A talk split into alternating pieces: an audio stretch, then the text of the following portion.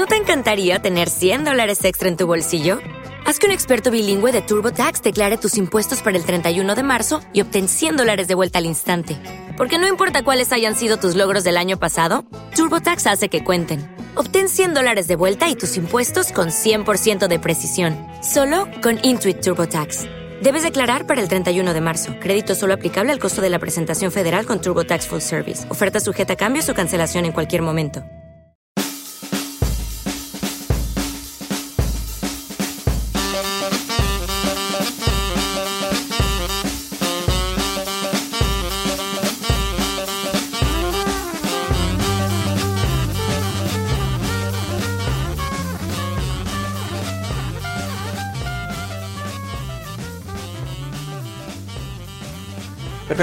Ahí se ve la ondita. Eh, ¿Está grabando? Sí, la veo y se ve bien. No, no estamos Dale. viciando ni nada. Listo. Pues a la de que usted quiera hacer. Una. Empezamos en 4, 3. Dale. Una, dos, tres. Cada vez que empezamos este programa, Mauricio cuenta al revés. Y yo nunca logro recordar si siempre empieza en el mismo número. Creo que a veces empieza en 3 y a veces No, empieza es en que, 5. eh, es que debería de ser, ¿no? Yo marco el 2, tú mentalmente marcas el 1 y empiezas después del 1. no, ese no es. Ok, eso me parece bien, pero no sé si siempre empiezas en Ah, ok. 2 sí, en dos o en 5. cinco. Hoy ya empezaste en 4, correcto. ¿Cómo están? Eh, bienvenidos después de un impasse. Este, un servidor fue abducido por una nave alienígena y no pudimos hacer el programa. Eh, ¿Te, hici- Afortunadamente. te hicieron pruebas sexuales, güey? No, ¿No? Todas fueron lástima, mentales. lástima. Es, es la mejor experiencia cuando te hacen pruebas sexuales. Eso creo yo, porque pudieron haber borrado mi memoria, pero no tengo ni mordiscos ni chupetones. Ok. Eh, pues ya estamos aquí de nuevo. Eh, una disculpa por habernos retrasado. Sí, sí se nos atravesaron varias, varias situaciones que no nos permitieron reunirnos. Pero este, ya estamos aquí. Y el tema de hoy, oigan, pr- primero, muchas gracias a todos los que nos escuchan, este, a todos los que descargan el programa. Este, envíenos sus comentarios, sería importante para nosotros recibir este tipo de retroalimentación.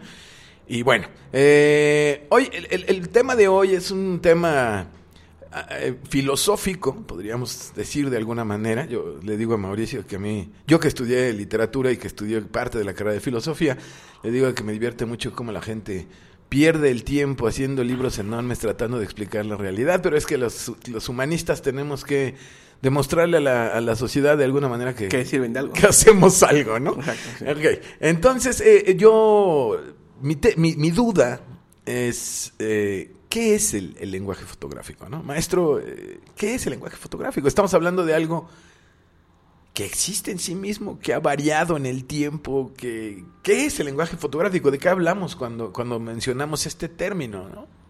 Hola, eh, primero déjenme saludar. Ah, no, claro. Muy, muy buenas tardes, días, noches o lo que sea ahí donde nos estén escuchando. Bienvenidos a este su programa Fotomenudencias, parte de la Escuela 360 grados y parte de La Payola Radio.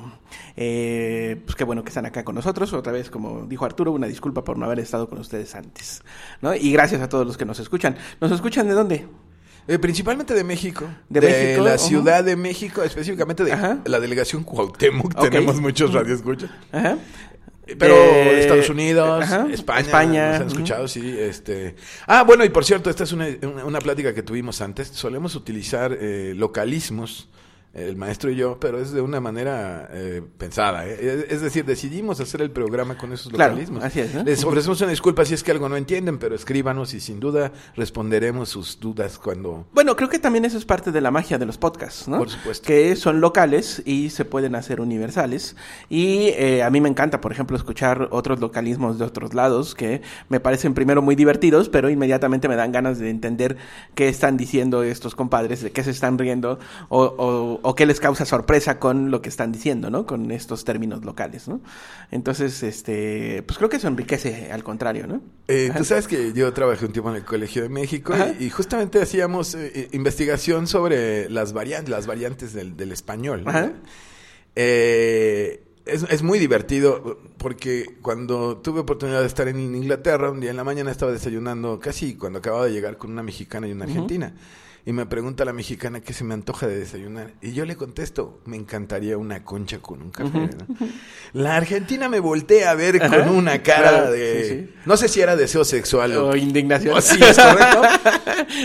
y entonces la mexicana, que ya llevaba un tiempo viviendo allá, me dice, es que concha en Argentina tiene, otro Tiene otras sentido". connotaciones. Sí, bueno, en aquí, fin. aquí en México, concha es una un pan dulce, Claro, ¿no? Un pan y, dulce. y además era algo que en ese momento, estamos hablando del año 93, pues no, no, no, no era tan familiar para mí. Es decir, los- las variaciones de, de- de- de- de la lengua que hablamos no, eran- no eran muy conocidas. No había internet como hay ahora. Entonces hay muchas cosas que, que uno desconocía. Perdón. Es. Bueno, eso también tiene que ver con nuestro Claro tema sí. de hoy, ¿no? Con nuestro tema acerca de lenguaje, ¿no? Eh, eh, en ese sentido, antes de empezar con todo nuestro eh, eh, rollo que vamos a sacar el día de hoy, este, te diría que el, el lenguaje fotográfico es universal, ¿no? El lenguaje fotográfico no tiene esos localismos o no son tan visibles esos localismos, ¿no? Sí puede tener localismos, pero me parece que no son tan visibles, ¿no? Y sí tiene un lenguaje eh, universal que puede ser compartido, ¿no? Es decir, eh, si tú fotografías a una persona llorando, va a estar llorando en cualquier idioma. ¿no? Claro. Eh, es decir, no, no, no hay es- esa barrera este, local en cuanto a imagen, ¿no? Eh, por supuesto, sí hay algunos localismos que podían existir, ¿no? Este, Cierta iconografía. eh, exacto, ¿no? Sí, por ejemplo, este, el sombrero charro, ¿no? Claro que sí. O, la- o el luto negro. el luto o el negro, luto o blanco. el luto blanco, claro, sí, ¿no? Pero en general sería un lenguaje este, más, Entendible por más, todos. más universal, ¿no? Sí, que, que eso es muy interesante, ¿no? Creo que también eh, lo convierte en algo interesante para conversar dentro de nuestra plática del día de hoy, ¿no? Por supuesto, además de, de justo lo que mencionábamos hace un instante, un lenguaje que puede inventarse por completo. Claro. Y que, cierto, tienes razón, es universal, pero claro que si lleváramos a una tribu del Amazonas una fotografía de las de John Wilhelm, Ajá. de las hijas haciendo cosas realmente extrañas, entonces quizá sería algo sorprendente, ¿no? Sí, sí, sí. ¿Te, te has puesto a pensar que si trajéramos a alguien de la Edad Media en una máquina del tiempo y lo metiéramos al cine, probablemente se moriría de un infarto? Claro, no, pues los primeros que vieron el tren llegar, ¿no? Los primeros espectadores del cine que vieron al tren llegar, pues se hicieron a un lado, ¿no? Sí, Porque claro. el tren venía sobre de ellos, ¿no? Los primeros que vieron a una a una persona tomada del cuello hacia arriba, ¿no? Se espantaron porque lo que veían era una, cabeza, cabeza volando. Entonces, pues sí, claro, es decir, este, hoy en día nos parecen cosas muy comunes, pero que en realidad necesitamos un, un entendimiento de ese lenguaje para poder eh, disfrutarlo, verlo, entenderlo o lo que sea, ¿no? Claro. Hoy todo mundo entiende, o la gran mayoría del mundo entiende, que lo que vemos en una pantalla, ya sea del cine o en una este, imagen impresa o en nuestras cámaras o lo que sea, está recortado por el marquito que nos permite tener la imagen adentro, ¿no? Y no tenemos problemas en que la persona sean mochadas o que los árboles salgan sin hojas o, ¿no? Es decir, eh, hoy en día entendemos ese lenguaje, pero tuvimos que pasar por un entendimiento de eso y una educación sobre eso. Claro. Una educación, digamos, tradicional, pasada de padres a hijos, ¿no? En la cual entendemos que eso es así y que no nos va a espantar o no nos va a sorprender, ¿no? Que eh, eh, no es la realidad, ¿no? Sí, sí, sí. Este, ahorita hablaremos también de todas esas cosas. Muy bien. Entonces, este, bueno, pues bienvenidos sean todos ustedes, qué bueno que están con nosotros. Esperamos este que este por este programa del día de hoy sea de su agrado y de su interés sobre todo, ¿no? Eh, como dijo Arturo, eh, le agradecemos todos sus comentarios. Por favor, coméntenos, díganos algo, díganos que el, el programa no les gusta, que somos muy malos hablando este en, en el micrófono, ¿no? Pero queremos saber que eh, sí están allá de aquel lado y que eh, pues estamos haciendo algo que eh, está sirviendo para algo, ¿no? Entonces, aunque sea para distraerlos de su día a día, ¿no? Pero por favor, este, coméntenos, eh, nos da- dará mucho gusto si pasan por el iTunes, eh, si nos escuchan vía iTunes, les agradecemos mucho que pasen por la tienda de iTunes y nos dejen un comentario, ¿no? Este, sería muy bueno, no solamente para el programa, sino que para otras personas que escuchan este eh, programa o los que no han escuchado este programa, se enteren de nosotros, ¿no? Y este, entonces, por favor, pásenle por ahí y déjenos sus comentarios. Ahora sí, señor. ¿Qué es? ¿Qué, cosa es? el lenguaje? ¿Qué cosa es el lenguaje fotográfico, no? Como tú dijiste, se ha escrito un chorro sobre esto, ¿no? Y este, infinidad y infinidad de libros tratando de explicar esto, ¿no?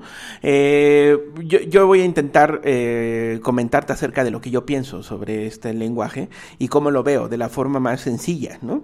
Eh, de, no, no, la forma más sencilla para que eh, nuestros escuchas no se entiendan, sino para que yo lo entienda, ¿no? Es decir, esto es tan complicado, o se puede convertir tan complicado, sí, claro. o puede ser tan sencillo uh -huh, que lo mejor es ser totalmente honestos ¿no? y tratar de eh, decir que tampoco es una gran cosa esto del lenguaje, ¿no? Y que muchas veces, este, pues lo que hacemos es este, castillos en el aire sobre algo que es demasiado sencillo. Esa ¿no? es la tarea de, de, la teoría sobre el arte, maestro. Ajá. Complicar lo que es sencillo. Claro, ¿no? exacto, ¿no? eh, el, eh, y es, en eso andamos equivocados desde hace tiempo, porque la tarea, la, la tarea del arte debería de ser hacer sencillo todo. No, la teoría del arte debería ser hacer sencillas las cosas. Claro, exacto, ¿no? Sí, no, no, no. Sí, sí, y ser Pero, más directos. ¿no? Y al contrario, bueno. queremos presumir de sesudos y... Exacto, así es, ¿no? Pero bueno, ya iremos viendo estas cosas, ¿no? Uh -huh. Entonces, ¿qué es el lenguaje fotográfico? Uh -huh. Bueno, yo digo que el lenguaje fotográfico es una serie de elementos visuales que componen una imagen. Recordemos que la imagen está enmarcada en un rectángulo, un rectángulo en el cual yo puedo poner cosas. Eh, hoy en día también a lo mejor tendríamos que pensar un poquito que ese rectángulo se ha expandido y que podemos tener fotografías panorámicas. Que el rectángulo es mucho más largo, uh -huh. o fotografías eh, 360 grados, ¿no? Claro. Donde yo puedo ver casi por completo uh -huh, lo que se me está rodeando y fotografiarlo, ¿no? Uh -huh. ahí, ahí, por supuesto, hay, hay, un mecanismo que, este, que es eh, un software que nos permite voltear la imagen para diferentes lados, ¿no? Porque en realidad lo que podemos ver es lo que tenemos enfrente, ¿no? Y de eso que tenemos enfrente es de lo que nos vamos a referir el día de hoy, ¿no? Lo que podemos ver frente a nosotros en un rectángulo, regularmente un rectángulo que puede ser nuestro rectángulo de nuestra cámara fotográfica, puede ser eh, la pantalla de la computadora en la cual yo la estoy viendo, uh -huh, o puede ser una fotografía impresa, uh -huh, okay. que regularmente también son rectángulos. Uh -huh, ¿Vale? Este, entonces yo te diría que eh, el lenguaje fotográfico es la gramática de la imagen, ¿no? O sea, la gramática visual, ¿no? ¿Ok? ¿Qué es esto de la gramática? Tú nos puedes decir mejor qué cosa es una gramática, ¿no?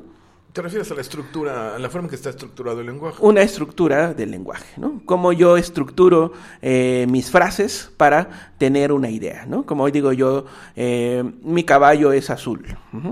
La gramática es cómo yo estoy articulando estas letras, palabras, para generar una idea, ¿no? Mi caballo es azul. Entonces, precisamente el lenguaje visual es eso. Cómo yo estructuro visualmente mi imagen para tener una idea final, ¿no? O contar una idea final. Uh -huh. Uh -huh. Eh, eh, la forma en la cual acomodo está dentro de ese rectángulo, ¿no? Uh -huh. Y por supuesto, mis queridos amigos ya se dieron cuenta que estamos hablando principalmente de la composición. Es uh -huh. Yo tengo muchos problemas con eso. Eh, es decir, yo sí creo que debemos de tener una excelente composición como fotógrafos. No importa si eres fotógrafo este, de fotografía vernácula, es decir, de, de, casa, de que solamente fotografías a tus hijos y tus... Este, las vacaciones. Las vacaciones y demás, ¿no? O si eres un fotógrafo que eh, aspira a ser artista, ¿no? O que eres un fotógrafo artista. Uh -huh. A mí me parece que en cualquiera de estos campos deberíamos de tener una gramática visual bien estructurada y bien hecha. Uh -huh. ¿Ok? Ahora ustedes me dirán, bueno, y el chavo que está en su casa y que quiere fotografiar a sus hijas y sus pasteles y todo ese rollo, este, ¿por qué tiene que tener una gramática? ¿No? Bueno, pues porque debe de aprender a contar cosas, igual que habla con su familia. ¿no? ¿Cómo se va a entender con alguien más uh -huh, si no le puede decir, oye, me estás molestando, ¿no? Lo que tú estás haciendo me molesta. El hecho de que tú fumes me molesta, ¿no? y eso lo dije porque Arturo acaba de agarrar el cigarro, ¿no? La hija Entonces, contestará, te chingas. Te chingas. Este, pero eh, en fotografía, pues también tengo que contar esas cosas, ¿no? La fiesta estuvo bomba. ¿Cómo puedo contar yo que la fiesta estuvo bomba? ¿no? Si mi fotografía no logra contar eso visualmente. ¿no? Sí, claro. ¿Sí? ¿Cómo yo puedo decir que mi, que mi fiesta estuvo bomba si al final tengo problemas de iluminación y mi foto sale oscura? ¿Cómo puedo decir que mi, que mi fotografía estuvo bomba, que mi, que mi fiesta estuvo bomba? Si ninguno de los personajes está enfocado, por ejemplo. ¿no? Ujú. ¿Ok? ¿O cómo puedo decir que fue cumpleaños de Juanito si Juanito en la fotografía aparece hasta el rincón ¿no? y no es mi personaje principal? ¿Ok? Entonces, desde esos momentos yo, yo estoy eh, generando una gramática visual, ¿no? En la forma en la cual acomodo estos elementos dentro de la fotografía. La falta de esto, la falta de una gramática visual, por básica que sea o por complicada que sea, debe de existir en una fotografía. Si no existe eso, la fotografía realmente no sirve. Ujú. ¿Ok? ¿Sí? Es como un, como un documento que es in- Ininteligible. ¿no? Es decir, nadie lo entiende, pues, ¿no? Entonces no sirve absolutamente de nada. ¿Ok? O no está expresando lo que quiere expresar. Claro, ¿no? Eh, Eso también puede funcionar, ¿no? Es decir, Mi eso caballo- funciona, pues, ¿no? Es decir, ¿cuántas, cuántos cuentos, cuántas novelas hemos leído que al final no nos cuentan algo que realmente nos deja una historia, ¿no? O que nos llevó por un lado y de repente se fue para otro, o que no termina de una forma adecuada, es decir, que no tiene un final Acorde con acorde lo que... con lo que yo había estado leyendo, ¿no? O cuántas películas vemos, sobre todo gringas, por ejemplo, ¿no? Que el final es horrible, güey, ¿no? Es decir, el final es totalmente, bueno, y de materialista, ¿no? Y Hollywood está lleno de historias buenas, pero de finales malos, ¿no? No te engañes, al final siempre está la felicidad. Invariablemente. Entonces, eh, bueno, así, este, funciona este mundo, ¿no? Pero entonces, eh, el lenguaje fotográfico yo diría que es eso, ¿no? La gramática visual, cómo acomodamos nosotros los elementos para contar una historia, ¿no? Y en esto, pues hay varias cositas, ¿no?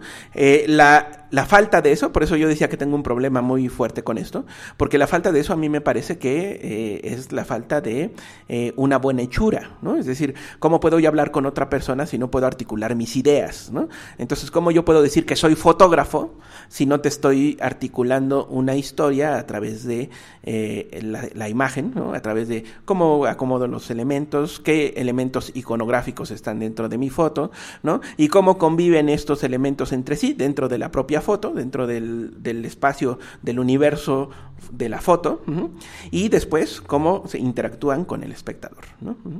Tenemos entonces varios pasitos ahí integrados que ahorita iremos eh, tratando de desmenuzar.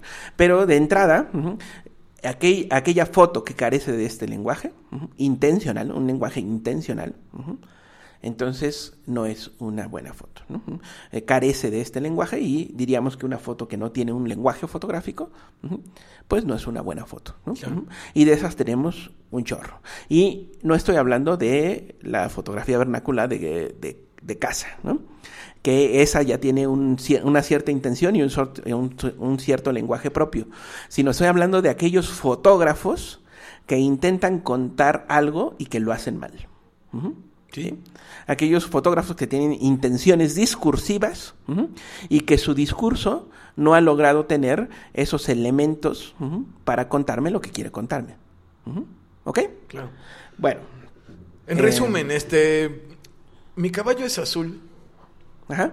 Se, se entiende. Ajá. Azul caballo mi es. No, No se, se entiende. entiende. ¿No? A menos que seas Yoda. Es cierto, es cierto. O que hayas actuado en Star Wars. Claro, exacto, ¿no? Pero sí, no se entiende, ¿no? Entonces, ese es el programa. Se necesita ser Jedi.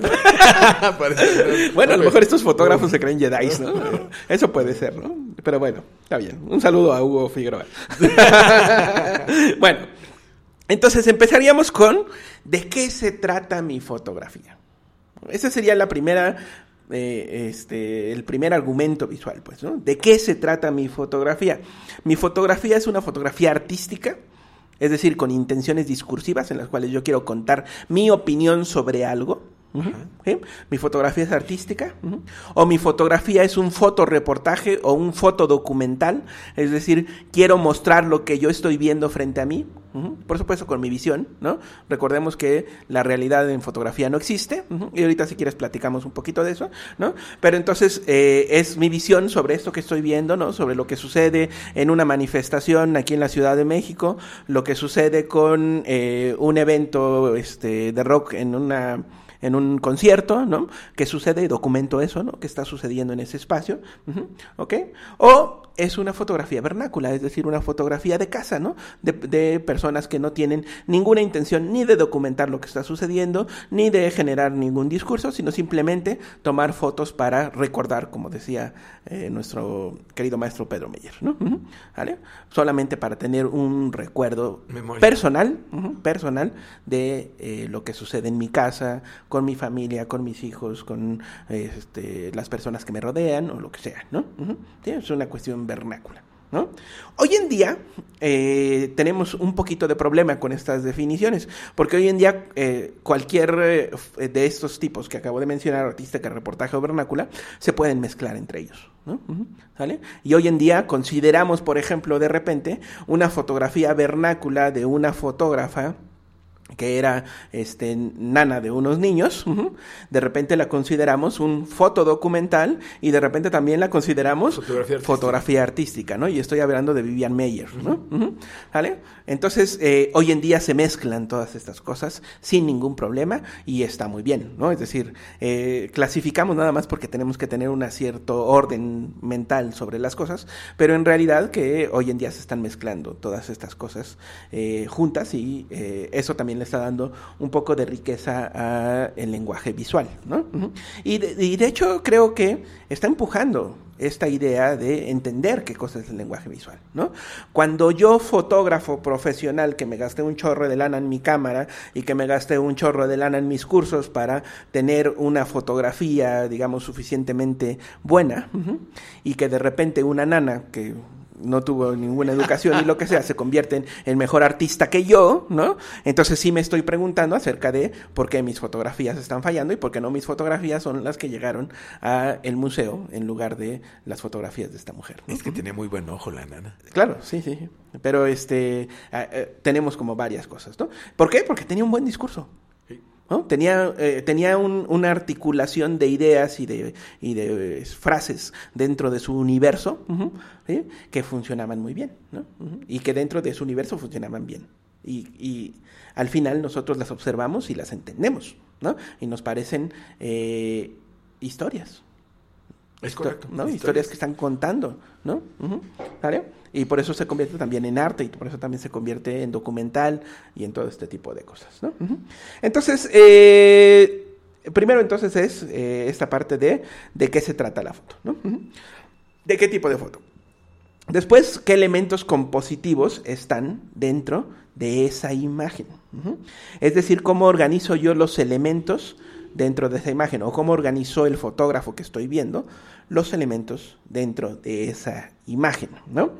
Eh, aquí es donde entra esta parte de la gramática, ¿no? ¿Sí? ¿Ok?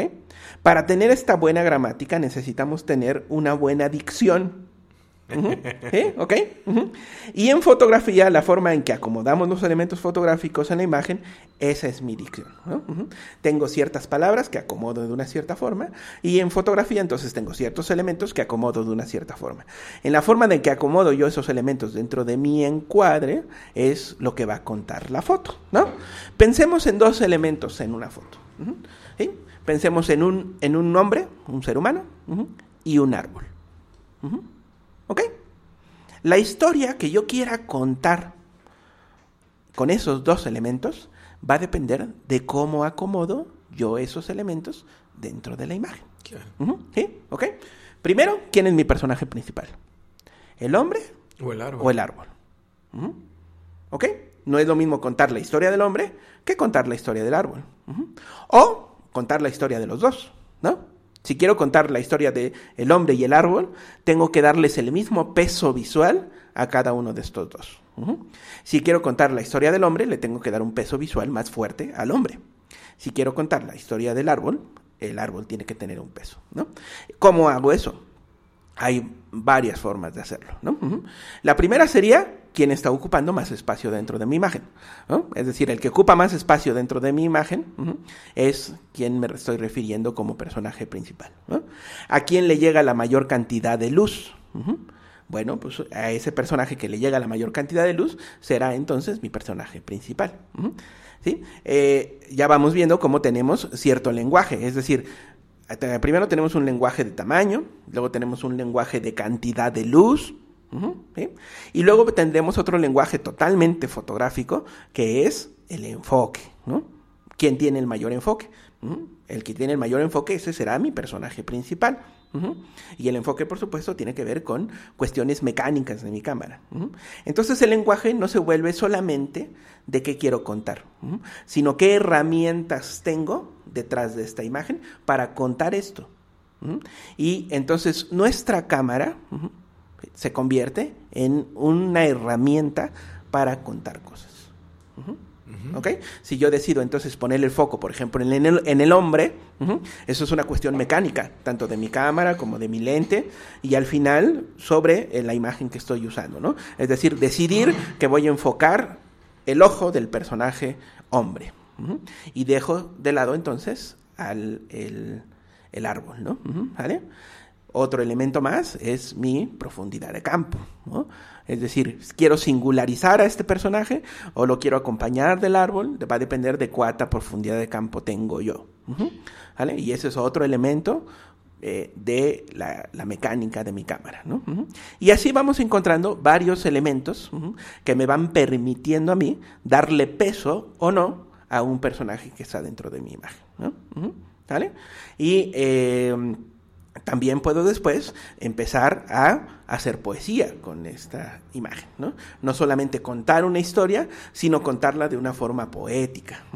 O puedo decir groserías también en fotografía, ¿no? ¿Sí? Cuando eh, tengo una fotografía que hace que mi personaje genere una emoción contraria a una imagen agradable, digamos. sí. ¿Ok? Entonces allí estoy generando una fotografía que insulte al, al personaje, ¿no? ¿Cómo lo podemos hacer? También tenemos varias palabras para hacer eso en fotografía, ¿no? Claro, colores. Colores, cortar al personaje mal, ¿no? Es decir, mocharle el pie mal hecho, ¿no?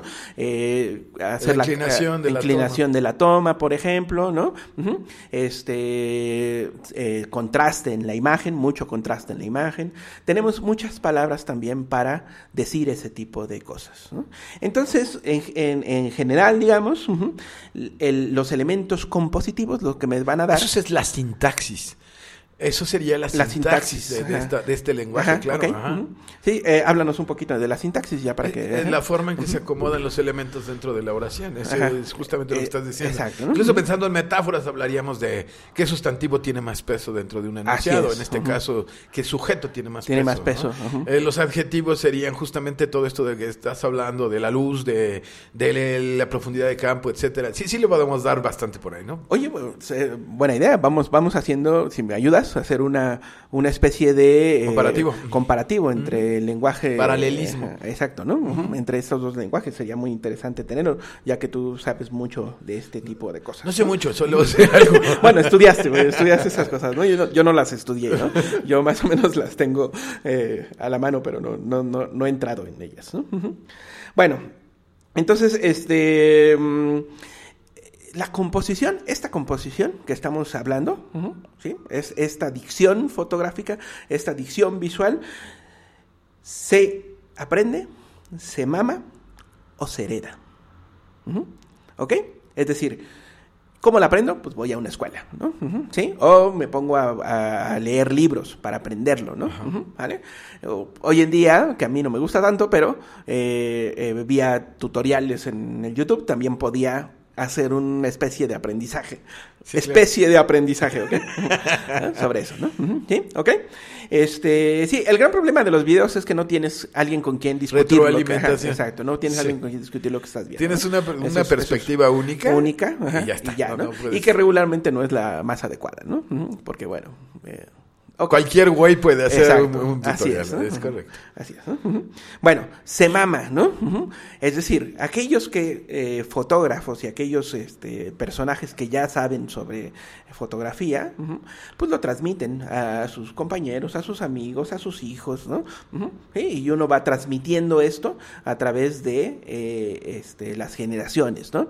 Y eso eh, es una tarea que nos queda muy pendientes a los fotógrafos. Durante muchos años hemos estado eh, cuidando nuestros secretos fotográficos. hasta hoy en día que se está abierto, se está abriendo tanto el conocimiento a través de las redes sociales, a través del internet, a través de los blogs, a través de los tutoriales y en los YouTube y todo teléfonos. esto. eh. Entonces hemos aprendido que, bueno, no tenemos que tener ese conocimiento ahí guardado, pero durante muchos años era eso, ¿no? Yo sé cómo se revela con tal químico, ¿no? Y entonces ese secreto es mío, ¿no? Y llegábamos a tonterías muy estúpidas, ¿no? Como que, bueno, es que el maestro dice que hay que golpear dos veces el bote, ¿no? Entonces ahí golpeabas dos veces el bote, ¿no? Y eh, bueno, es que el otro maestro, que es más cabrón que este, ¿no? Dice que hay que golpear dos veces. Y hacer media. ¿no? Como indio, le das tres vueltas, güey, y ya estuvo, ¿no? Y hacíamos eso, ¿no? Es decir, eh, por supuesto que este conocimiento era eh, muy, muy, muy, muy, tonto, ¿no? Pero bueno, así lo hacíamos. Hoy en día, pues no podemos tener eso, ¿no? No tenemos Lightroom, eh, gracias a tenemos Dios. un, tenemos, tenemos una deuda. Yo creo que los fotógrafos tenemos una deuda, ¿no? De educar a nuestros espectadores. ¿no? ¿Y por qué quiero educar a nuestros espectadores? Pues porque cuando yo le ponga un, un, un texto visual, ¿no? Él pueda comprender lo que yo le quiero Yo, decir. yo diría que no solo es una deuda, es una necesidad de los fotógrafos. Si queremos ir más allá de lo obvio, entonces tenemos que aprender a enseñarle a los demás eso, e- e- ese, esa sintaxis, ese discurso que estamos manejando. Así es. Sí. Pero, pero como dije, no es un discurso propio mío, ¿no? Sino es un discurso universal. Con ¿no? elementos universales. Con elementos universales, así es, ¿no? Pero que cada quien, a fin de cuentas, hace suyo en un Exacto, momento dado. ¿no? Y la otra forma que tenemos de, eh, de, de mamar y heredar ese, ese conocimiento es a través de eh, eh, el cine, la televisión y por supuesto las exposiciones fotográficas, ¿no? Es decir, uno va entendiendo diferentes cosas cuando vas a ver una foto que está bien impresa, que está bien hecha, ¿no? O que al contrario está generando un disgusto para mí, ¿no? Pero digo, ah, ¿por qué este güey me está generando este sentimiento contrario a, una fotografía agradable, simpática, además, ¿no? Entonces uno va entendiendo y va aprendiendo ese tipo de cosas, ¿no? Entonces, este, a veces se vuelve un poco complicado esto, ¿no? Tampoco es- estoy diciendo que sea una cosa fácil y por eso digo que tenemos una deuda con nuestros espectadores, porque no, no se los hemos hecho fácil, ¿no? Eh, o, no nos hemos preocupado porque eh, tengamos una discusión entre los espectadores y los fotógrafos, ¿no? Recuerdo mucho una, una, este, una ocasión en que yo iba con un fotógrafo, un fotógrafo más o menos bueno, ¿no? Es decir, no, no era un fotógrafo malo, ¿no? Era un personaje que, este, hacía buena foto, ¿no? Eh, amante de unas cámaras llamadas Leica, ¿no? Es decir, invertía dinero en, en estas cosas y todo el rollo, ¿no? Y en una exposición en Nueva York, entramos y entonces vimos unas fotos gigantescas, ¿no? Este, y entonces entramos, las vemos y él dice, ¿y esta porquería qué es? ¿no? Yo en primera instancia me conecté con eso, ¿no? Yo sí dije, pues sí, es una porquería, güey, este pinche flash, ¿no? Se ve el flashazo, este, usó una cámara, este, no profesional, sino usó una cámara eh, de, de esas de úsese y tírese, ¿no? Y, pero de repente dije, no, güey, aquí hay algo que a mí me está gustando. ¿Sí? O que estoy reconociendo, ujú. Entonces, no- no, a mí no me molestó tanto como a él, pues, ¿no? Ujú. Pero eh, eh, en nuestro antiguo ir y venir de fotógrafos, inmediatamente yo hubiera dicho, por supuesto, esto es una porquería, ¿no? Y nosotros que sabemos sobre cámaras, y, ¿no? No, ¿no? Este, sino dije, no, güey, espérate, aquí hay algo, aquí hay algo, ¿no? Hay algo que a mí, Mauricio, me está moviendo, ¿no? Igual y a, a mi compañero no, pero a mí, Mauricio, sí me está moviendo, ¿no? Y entonces dije, bueno, vamos a ver qué está pasando, porque esta imagen me está hablando a mí. Bueno, pues resulta que la imagen era estructura, la estructura de la imagen era una imagen de la piedad, ¿no? Esta imagen iconográfica que todos conocemos, que es a, Ma- a María Con Cristo- este, con Cristo en su- sus brazos, En ¿no? su regazo. Ujú. Ajá. En su regazo, exacto, ¿no? Y en una cierta posición, ¿no? El Cristo tiene una cierta posición, con los brazos abiertos, la cabeza Sí, agacha. Ajá. Y, y la María llorando, por supuesto. Esa imagen estaba ahí puesta, ¿no? Es decir, la estructura visual era esa, ¿no? Por supuesto, tratada con eh, cámara, una cámara que no era profesional, un flachazo directo, ¿no? Bueno, ya después yo dije, eso es lo que yo estoy viendo, ¿no? Una piedad, ¿no? Y además preciosa. Y o sea, ya después viéndola, eh, era lo mismo, pero con personajes eh, de em, desplazados rusos, de, de los desplazados de, Sí, sí, sí. de la guerra este, rusa de aquel momento, que habían sido desplazados y veíamos a una madre llorando a su hijo que había muerto, ¿no? O que estaba herido, por lo menos. Entonces, eh, ya después leyendo un poquito sobre el autor y sobre su obra, bueno, pues te das cuenta que usó ese tipo de cámara, usó ese tipo de iluminación porque no tenía de otra. Estamos hablando de una situación de guerra Sí, claro. donde él no tenía acceso a cámaras, digamos, más profesionales, tuvo que usar una cámara este, de Nadie le mandó una ¿no? Leica, ¿no? Exacto, nadie le, le mandó una Leica, ¿no? Y el güey, pues por supuesto que no tenía una iluminación adecuada, ¿no? Sino con el mismo flachazo de la cámara. De hecho, no sé si, digo, no conozco la, la, la situación, pero eh, estas camaritas regularmente, pues a falta de luz, le echan flash y listo, ¿no? O sea, es decir, solitas hacen todo el trabajo. Entonces, igual y el flash no fue decisión de él, sino Sino que es una parte cuestión de... automática. Exacto, ¿no? Pero, este, en realidad el discurso era muy, muy, muy atractivo, ¿no? Al, al menos para, para mí, ¿no? Que estaba yo viendo esas imágenes, ¿no? Entonces, este, a lo que me refiero es precisamente esto, ¿no? A que nosotros los fotógrafos dentro de nuestro mundo estamos dejando de compartir estas cosas. Y de repente si vemos a alguien en la calle que está haciendo una foto que claramente su lenguaje es deficiente, ¿no? ¿Por qué no nos detenemos y le decimos, oye, carnal, si pones a este güey aquí, si lo colocas acá, la imagen se va a ver mejor, ¿no? ¿Vale? ¿Por qué no nos atrevemos a hacer eso? ¿Por qué no nos convertimos en eh, eh, apóstoles de la imagen, ¿no? Del, del discurso visual, Evangelizadores. ¿no? Este, me encantaría que eso sucediera, ¿no? Porque entonces eh, nos vamos a convertir todos en personas que podemos eh, entender un cierto lenguaje visual y que podemos disfrutar de ese cierto lenguaje visual y tener una mejor experiencia sobre una imagen, ¿no? Y no rechazar de entrada algo que no entendemos, porque eso es algo eh, de los humanos, que algo que no entendemos inmediatamente lo rechazamos. Entonces, eh, creo que tenemos una deuda muy importante los fotógrafos con eso, ¿no? Este, bueno, después eh, tendríamos que hablar de la autoría y la intención de este lenguaje, ¿no? No sé, es- esa parte te, te soy totalmente sincero. Tenemos que hablar de eso, pero no sabes. No, no, no. A lo que me refiero es que no, eh, yo tengo como eh, en mi- dentro de mi cabecita tengo diferentes opiniones encontradas acerca de esto de la autoría, ¿no? y tú bien lo sabes, ¿no? Entonces, este, bueno, tendríamos que preguntarnos quién es el autor, ¿no? Un artista, un profesional o un aficionado, ¿no? ¿Ok? Un artista tiene intenciones discursivas. Ujú. ¿Sí? O sea, decir, me quiere contar algo. Y tiene toda la intención de contarme ese algo.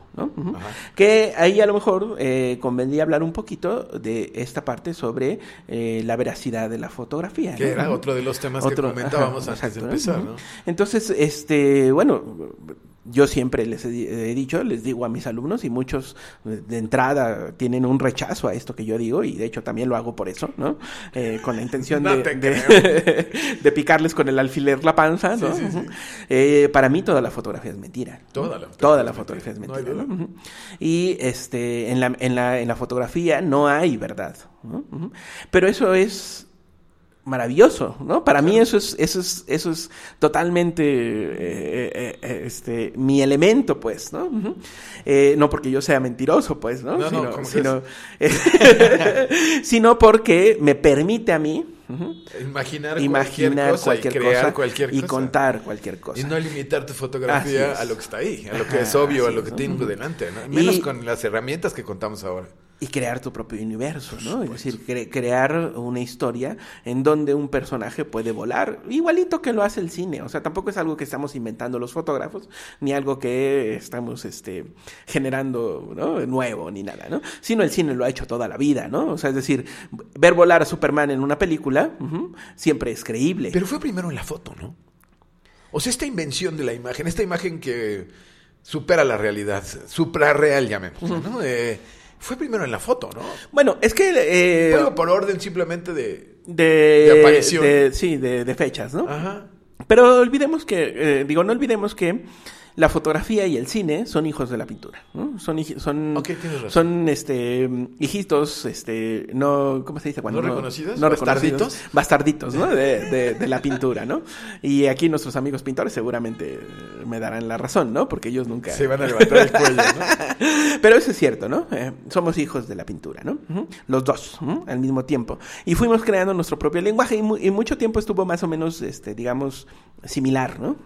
Hoy en día, por supuesto, la fotografía tiene un lenguaje eh, eh, particular y el cine tiene otro lenguaje particular. En algunos casos nos, nos juntamos, ¿no? los encuentran. Este, pero, este, digamos que ya ahorita son hijitos maduros y cada uno tiene eh, su propio camino, pero, por supuesto, sin renunciar al lenguaje de la pintura, ¿no? Que es nuestro, nuestro, nuestra madre, ¿no? Pero entonces, este sí, yo creo que eh, en cuanto el cine pudo, tuvo la oportunidad y en cuanto la fotografía tuvo la oportunidad, empezamos a crear nuestros, crear nuestros propios mundos, ¿no? Ujú. Y a generar nuestras propias historias y nuestras propias ideas, ¿no? Y sí, desde muy temprana, desde muy temprano la fotografía imitando a su madre en la pintura, generó sus propios mundos y generó su propio, eh, no su propio lenguaje, sino imitando a su madre, empezó a hacer el mismo lenguaje de la pintura, ¿no? Y después, por supuesto, cambiamos, cambiamos y ya encontramos un lenguaje apropiado, ¿no? Que es el de, el de, la, el de la fotografía.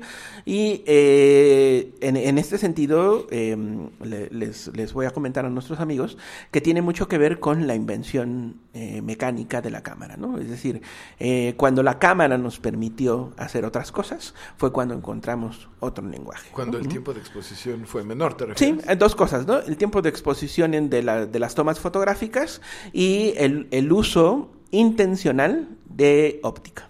Ujú. Ok. ¿Sí? ¿Ok? Un uso intencional eh, con discurso, pues, ¿no? Es decir, singularizar a mi personaje de entrada, ¿no? Es decir, voy a enfocar a mi personaje para singularizarlo, ¿no?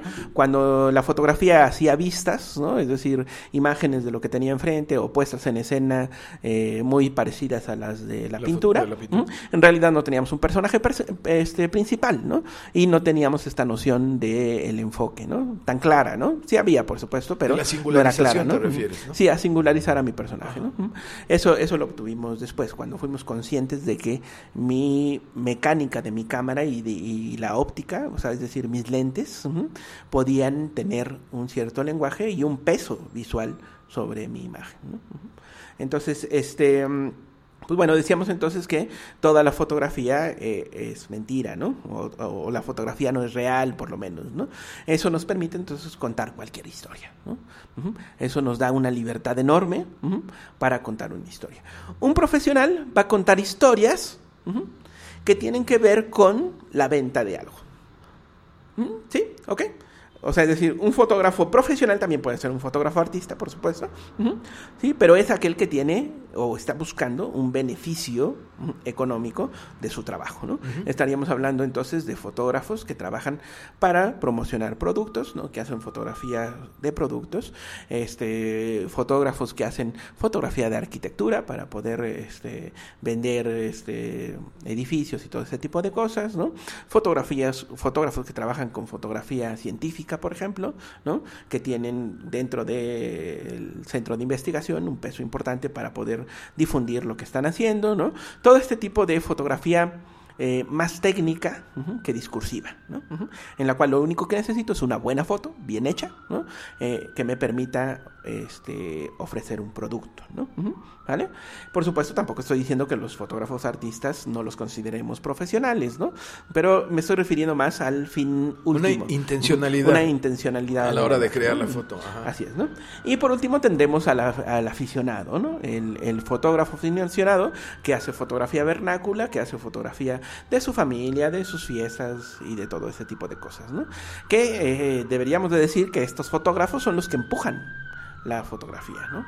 Los cambios fotográficos, tanto eh, de, de uso de mecánico como de, eh, de uso, uso discursivo, es empujado por la fotografía vernácula. ¿no?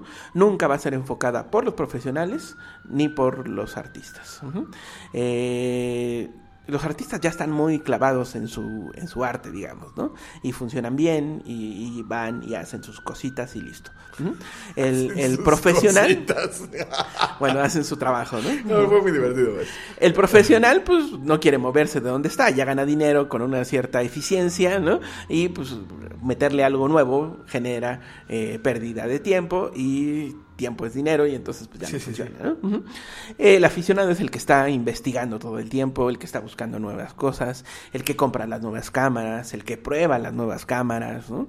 Eh, el, el, que está, eh, el que está eh, gracias a la falta de equipo profesional, ¿no? está investigando con plásticos, con gaffer, con lo que tenga a la mano, ¿no? para generar una cierta imagen. ¿no? Y a partir de eso se van generando los nuevos avances. Entonces es muy importante para nosotros y para el lenguaje fotográfico, eh, estos aficionados. Y ahí tenemos otra vez el ejemplo de Vivian Mayer, ¿no? esta fotógrafa que no era fotógrafa y que hacía sus cosas en la calle. Es decir, profesional, no era fotógrafa. No era fotógrafa profesional, ¿no? sino que era eh, una fotógrafa vernácula y que logra llegar a tener eh, un impacto grande en, el lenguaje fotográfico. Muy bien. Entonces, este... Mm, también debemos de considerar para qué fue hecha esa fotografía. Esa fotografía es, está hecha como arte, eh, está hecha para vender un producto o está hecha para compartirse con los amigos, la familia y demás. Eh, es decir, con ese peso podemos eh, nosotros eh, darle, digamos, una cierta calificación, si es que eso, eso es posible o si es que eso existe, ¿no? A esta fotografía, ¿no? Es decir, una fotografía de un profesional que fue hecha para vender un producto tiene que ser una fotografía impecable. Técnicamente, discursivamente, eh, eh, con iluminación, ¿no? Es decir, todo tiene que ser perfecto. Tiene que resultar inteligible y atractiva para cualquiera que la vea. y, y, si no si no cumple eso, entonces ese fotógrafo no está cumpliendo con eh, su profesión. el lenguaje es como un eslogan. Así es. Un eslogan tiene que ser pegajoso, todos lo tenemos que entender, etcétera. Es lo mismo con la fotografía de, producto. Si lo estoy haciendo como arte, entonces tenemos más libertades, ¿no? Tú decías, si la fotografía es artística, entonces puedo decir lo que yo quiera, ¿no? Y puedo hablar de lo que yo quiera, el tema puede ser cualquiera, ¿no? Eh, puedo hablar del aborto, puedo hablar de, los sueños, puedo hablar de mis hijas en... Volando en un avión. volando en un avión, O lo que sea, ¿no? Es decir, eh, nos permitimos hablar de lo que se nos antoja. Pero eh, la libertad no es un subterfugio para un lenguaje ininteligible, porque es. justamente el problema. Así Se puede decir la libertad. Estoy haciendo esta foto que a ti te puede parecer pésima porque no la entiendes, y a todos los demás igual, pero yo puedo considerar que lo que estoy haciendo es arte porque para mí lo es. No puede ser. O sea, tiene que tener unas reglas, tiene que tener una sintaxis apropiada que entienda todo el mundo. Ah, esa libertad está supeditada a la sintaxis aún así. Así es.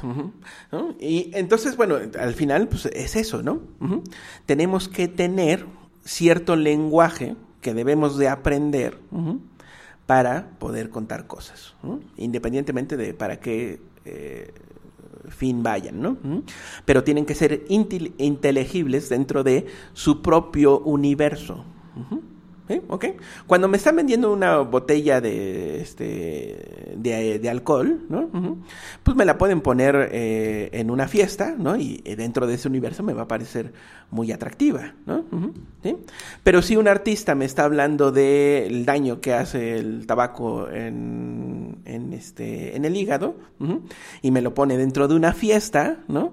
Entonces hay que evaluar si este lenguaje que me está ofreciendo es acorde o es totalmente contrario y va a generar eh, un efecto contrario de lo que quiere contar este personaje. Sobre todo si quiere que entienda que fumar hace daño al hígado. No sé, al, a los pulmones, ¿no? Bueno, hace daño a todos lados, ¿no? Hace daño a todos lados. Sí, perdón. Me lo imaginé contándolo. a los pulmones. Perdón. ¿Eh? Entonces, eh, depende de lo que queramos contar, de lo que queramos contar es eh, cómo vamos a hacer, usar nuestro lenguaje fotográfico. Pero sí me parece muy importante tratar de que nuestros amigos nos, nos, sigan, ¿no? En el sentido de que sí necesitamos aprender ese lenguaje, ¿no? Si no aprendemos ese lenguaje, realmente estamos perdidos. Un fotógrafo o un creador de imágenes que no tiene un lenguaje suficiente, su fotografía va a ser eh, mala. Va a ser eh, poco eficiente. Y, por supuesto, de esos tenemos un chorro. Déjame hacer otra comparación Sí. aquí que es muy divertida. A ver, ¿nu- ¿nunca te pasó en la... Bueno, tú estudiaste algo muy diferente, pero ¿nunca te pasó en la universidad o en la prepa que tenías un amigo que escribía poesías? Sí, claro. Yo me divertía tanto porque había unos que seguramente escuchaban mucho a José José cuando estaban borrachos. En serio, en serio. sí, sí, y- Entonces y- llegaban a leerte su poema que Ajá. habían escrito ayer en la noche. Y, te- y oías frases casi textuales de las canciones de José José que ni- creo que ni siquiera escribía él, ¿no? Ajá. Y me divertía mucho porque ellos creían que escribir consistía solamente, o sea, que, que cualquiera podía hacerlo. Como bien lo estás diciendo, y concuerdo completamente contigo, tengo la certeza de que hay algunos elegidos, iluminados, que pueden hacerlo sin haber tenido ningún contacto con la teoría jamás, sin que nadie les haya enseñado. Pero son los menos, los Sí. mucho, mucho menos. La mayoría necesitamos una formación cuando queremos realmente transmitir algo con un lenguaje, ya sea el lenguaje que utilizamos para platicar o en este caso el lenguaje fotográfico. Sí, es indispensable tener una, una educación, tienes toda la razón. Sí, y este, ahí yo te contaría, este, por ejemplo, eh, déjame, No te preocupes, este... No sé por qué no están las secretarias, han de haber salido a desayunar. Eh, cuando el maestro Perdón, dijo disculpen, estamos en la oficina. ininteligible, lo que realmente quiso decir fue ininteligible. Ajá. No es el secretario de Educación Pública, que quede claro. bueno, lo que te iba a contar es de, de un chico que me, que me llegó a clases, y este, y era muy bueno, ¿no? Y era un chavalo de eh, 14, 15 años. Eh, de entrada el chavito ya se veía un poquito madurón, ¿no? Madurón en sus ideas, pues, ¿no? Pero de repente vi sus fotos y dije, órale, este chavalo eh, ya trae algo, ¿no? Y entonces, eh, platicando con él, bueno, pues me contó ya diferentes cositas y me dijo que su papá era cineasta, ¿no? Y que él, pues por supuesto, acompañaba a su papá a ver películas ahí en su casa y que pues ya traía dentro de su cabeza un cierto acomodo visual dado por la imagen, ¿no? Es decir, eh, es decir, ya venía con, con esas cosas simplemente por verlas, ¿no? Y es que nosotros los humanos... eh, aprendemos así, con la repetición, ¿no? Correcto. Entonces, este... mm, A, a veces también, como tú dices, estos grandes genios que de repente aparecen y dicen, eh, bueno, no dicen, sino muestran. Mozart, imágenes, ¿no? O sea, Ajá, claro. Bueno, Mozart empezó a los tres años. eso te digo, ¿no? sí, O sí. sea, Tiger Woods empezó también Pero a los tres años. ¿no? Claro, entonces más bien empezaron antes, güey, ¿no? ¿Y cómo acabaron? Mira. Claro, sí, pues, pero, este, bueno, eh, o sea, es decir, la genialidad, yo no dudo que exista, ¿sí? Pero, en la- como tú dices, en la gran mayoría de las personas, pues tenemos que generarla, ¿no? Sí, por supuesto. ¿sí? Entonces, bueno, eh, este, cuando hablamos de lenguaje visual, nos estamos refiriendo a todos estos elementos que componen una imagen y yo daría mucho peso, yo, Mauricio Zavala, daría mucho peso a la parte compositiva, ¿no? La parte compositiva... Que es la sintaxis. Ajá, exacto, ¿no? Y que este tiene que ver de un conocimiento de cómo voy a contar mis cosas y cómo funciona mi cámara para contar esas cosas. Eh, está muy pegado o muy ligado con entender muy bien cómo funciona mi cámara y cómo yo puedo aprovechar esos elementos visuales que genera mi cámara para contar la historia que yo quiero contar, ¿no? ¿Vale? Y después aderezado con todo lo demás, ¿no? Decisiones propias de si enchueco la imagen, si le corto un pie a un personaje, si decido poner más iluminación en un cierto lado, ¿no? Todo ese tipo de, de cosas que nos generan al final eh, un lenguaje discursivo dentro de la imagen. Pero creo que es lo básico, básico, básico va a ser nuestra composición. Correcto. Este, no sé, ¿algo más? señor? No, no, nada más. ¿Con eso quedamos o este, quiere Sí, platicar un poquito más? de Creo que la analogía que hiciste es muy, es muy apropiada y, y lo expresa muy bien.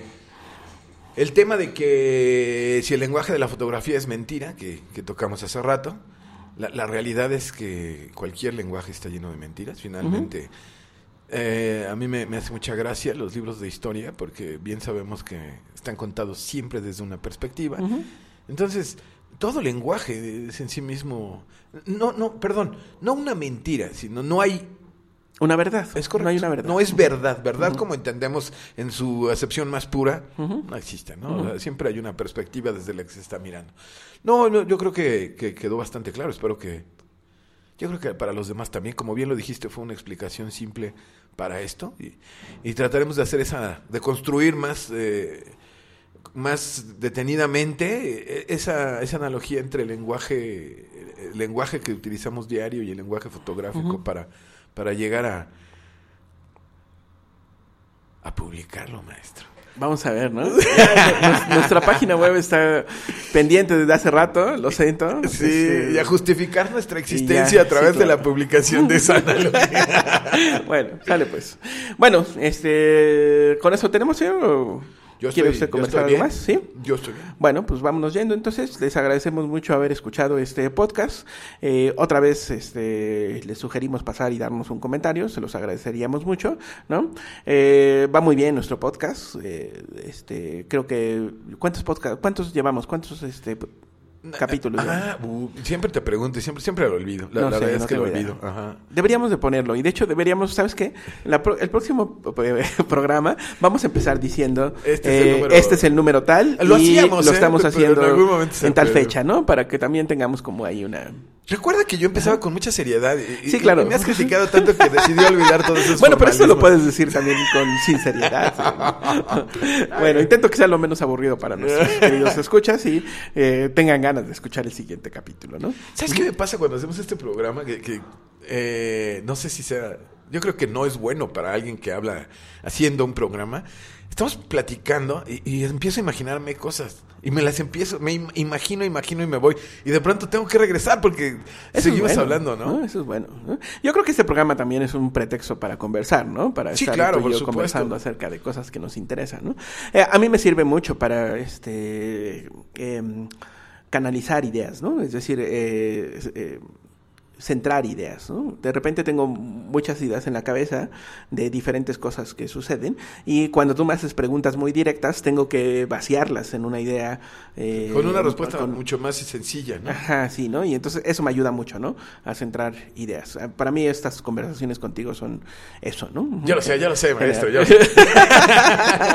Perfecto. Bueno, pues muchísimas gracias, queridos Muchas amigos. Gracias. por escucharnos y eh, nos escuchamos eh, eh, dentro de 15 días, como dicen las abuelitas, si Dios quiere. Esperemos que sí. Y no se vayan hasta que no terminen de escuchar la rola que pone el maestro después, que a mí me encanta. Ah, sí, el final de este, que por cierto, es, eh, la, las, este, la música que ponemos al principio y al final es de un grupo que se llama Get the Blessing, un grupo inglés, que es una maravilla. Sí, es les bueno, les muy bueno, invitamos a, a buscar sus discos, ¿no?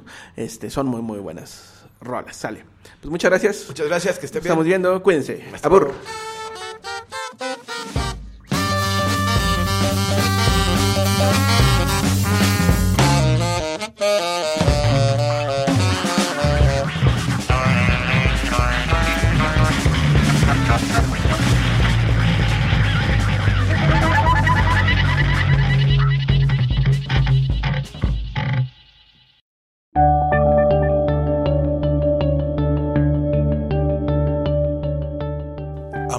Amapola, Sarcocola, Banderola, Crisocola, Mamola, Tercerola, Angaripola, Perinola, Mosquerola, Cabriola, Nigola, Caramayola, Olito Cola.